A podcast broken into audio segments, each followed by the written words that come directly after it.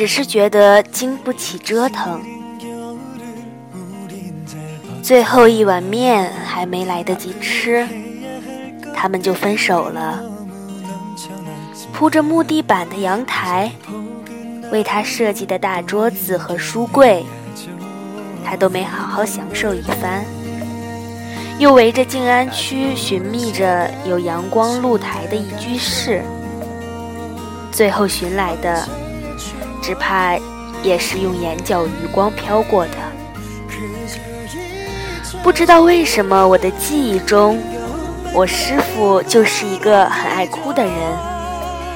虽然他也没有在我面前多么的梨花带雨，可一旦他心情低落时，我就会很担心的问：“你没有哭吧？”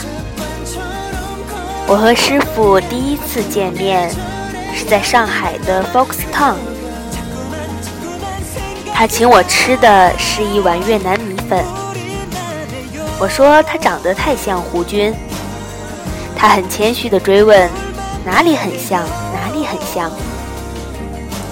他的博客里写的最多的。不是黄耀明、林一峰，不是陌生的地点、巧遇的故人，不是武汉小时候的不忍回忆和大上海毫无节制的挥霍，而是一次又一次搬家的念头和经历，在不大的上海城，从东到西，从西到东，来来回回，像极了他的旅途。定的生活像一直在旅途上，拖着行李箱，来一张潇洒的背影。客户给我的已经敲定的商业案例，仅有的知名媒体人士的评委名单中，赫然写着他的名字。他们把他当做大上海的指标，以至于连我看了也很兴奋。直说这个人很有名，能请动他真是相当不错。他只爱酒，只爱喝了一些小酒后的微醺，然后可以絮絮叨叨地说上很多有趣的话。比起平时的他，多了很多的活色。后来每次和他相见，我们都约在酒吧，一瓶是不够的。两瓶只是凑合，如果朋友多了起来，怕五六瓶也是打不住。所幸的是，他还有几个同样只爱喝酒，却不怎么爱说话的朋友。CP 老师和 XY 他们，以至于每次我出现，第一句话总是：“现在的场子太冷。”要我来搞氛围吗？依然是只有人点头，没有人说话。但是那热热的心肠啊，真想让人和他们多喝几杯。在还没有和师傅见面之前，我已经不下十次跟他通过电话，目的是想了解一下，我花一个月的工资究竟买哪一款相机比较好。前提是能够和他拍出一样好看的照片。后来在我的博客上，也有人这样问我，我心里发出一阵冷笑，心想：小爷用的可不光是相机，小爷靠的是纯技术。估计当年的他也是这么在心里嘲笑过我吧。北京和上海。我们了解近况，更多是从彼此的博客上，从他的字里行间，也算知道了他对这段感情的不舍，不舍也无法解决。这种感觉不是谁都能明白。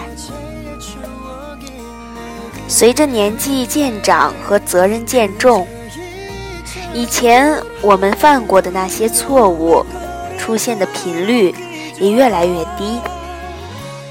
换在几年前，也许毫不顾虑就决定了，而现在，思前想后，最终放弃了眼前那段美好。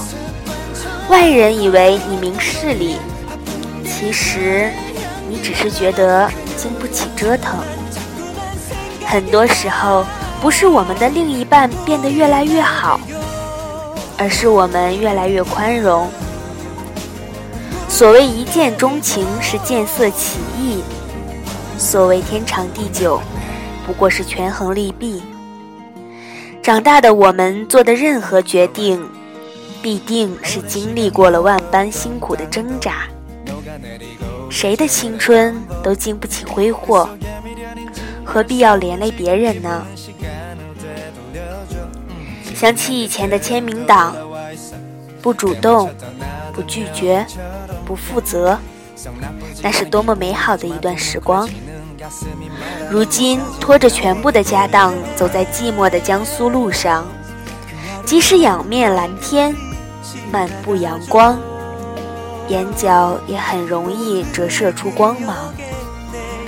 哭多了，别人就不相信眼泪了。眼泪最好还是留给自己。我是多么羡慕他能做出这样的决断。想起以前那个毫不瞻前顾后的自己，也只有那些被我伤害过的人记得起来了。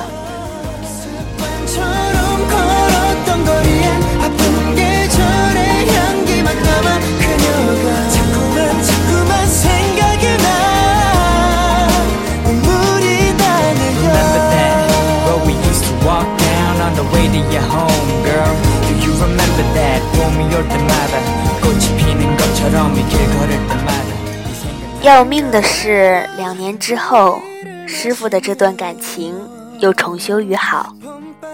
这两年，彼此都走了一些弯路，后来又走到了一起。由此看来，在感情中，习惯才是稳定最大的功臣。他们终于结束了租房，懂得生活，在浦东买了房。再谈起过去的种种。师傅很淡定，挥挥手，就当是年少的无知。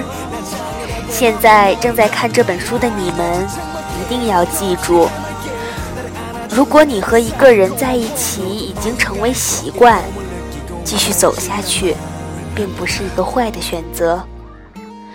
有句话忘了是从哪里看到的：感情的开始，就是一颗沙粒进入贝壳的开始。经过长时间的磨合，沙粒才有可能成为一颗珍珠，叫做幸福。二零一二年七月十五日。